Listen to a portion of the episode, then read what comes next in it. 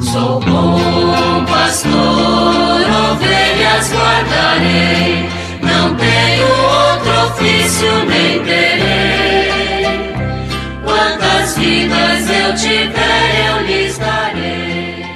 Muito bom dia, meus queridos irmãos e irmãs da Rádio Olinda, a Rádio da Família. Hoje, quinta-feira, 19 de janeiro, um dia abençoado para todos e todas vocês. Continuando nossa reflexão Ontem nós falamos sobre os números da fome, né? Nos assusta muito. Mas aí continuamos. A progressiva crise econômica, a pandemia e o desmonte das políticas públicas que poderiam minimizar o impacto das duas primeiras explicam o recrudescimento da insegurança alimentar e da fome entre o final de 2020 e o início de 2022. Mesmo o Auxílio Brasil não mitigou a grave situação social do povo brasileiro, uma vez que a fome ainda estava presente em 21,5% dos domicílios das famílias que solicitaram e conseguiram receber o benefício deste programa social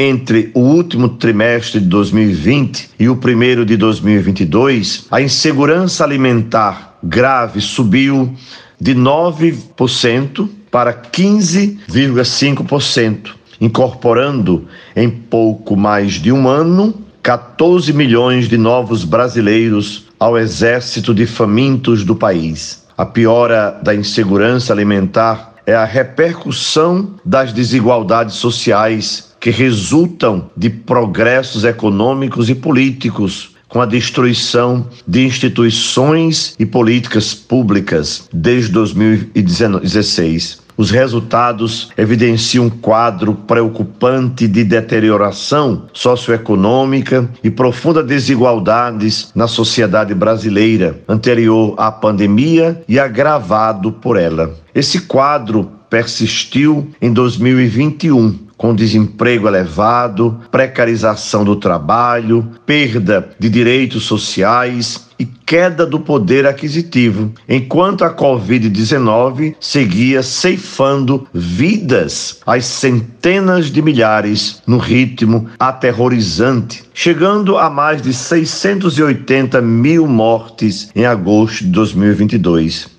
fatos que revelaram para a sociedade brasileira uma autoimagem desconcertante expressa em mazelas que se agravam e se renovam. Estes dados alertam toda a sociedade brasileira para a natureza urgente e imprescindível de ações e políticas públicas para a natureza urgente e imprescindível de ações e políticas públicas efetivas que auxiliem os grupos mais vulneráveis e promovam a segurança alimentar e nutricional ao lado de políticas estruturais direcionadas à redução das desigualdades sociais e das iniquidades do nosso país. Os pobres são as primeiras vítimas da subnutrição e da fome no mundo. Ser pobre significa quase sempre ser mais facilmente provado pelos inumeráveis perigos que ameaçam a sobrevivência e ter menor resistência às enfermidades físicas. No seio de uma população pobre, as primeiras vítimas são sempre os indivíduos mais frágeis, crianças, mulheres grávidas ou em período de amamentação, enfermos e pessoas idosas. Há que se referir ainda a outros grupos humanos expostos a alto risco de deficiência nutritiva, as pessoas refugiadas ou deslocadas e as vítimas de vicissitudes políticas. Percebam a importância né, dessa abordagem, dessa reflexão, para a gente tomar consciência do que também nós podemos fazer enquanto sociedade. Uma